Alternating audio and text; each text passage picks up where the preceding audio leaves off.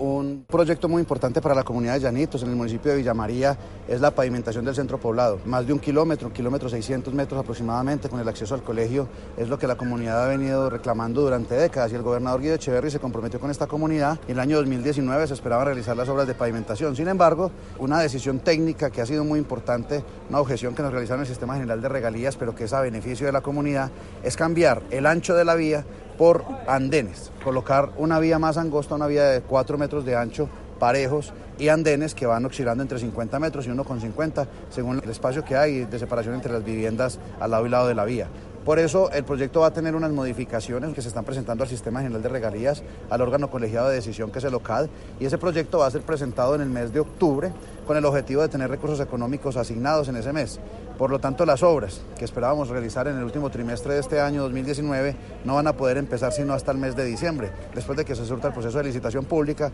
que corresponde a dos meses seleccionando un ingeniero que pueda realizar las actividades. Sin embargo, los recursos económicos equivalentes a los 3 mil millones de pesos para pavimentar todo el centro poblado están asignados en el gobierno de Guido Echeverri, van a ser comprometidos y van a ser asignadas las obras mediante una licitación pública que va a adjudicar la contratación y que antes de que termine el año estaremos viendo tierras y estaremos viendo la pavimentación en ejercicio. Pero esta obra se va a terminar en el primer semestre del año 2020.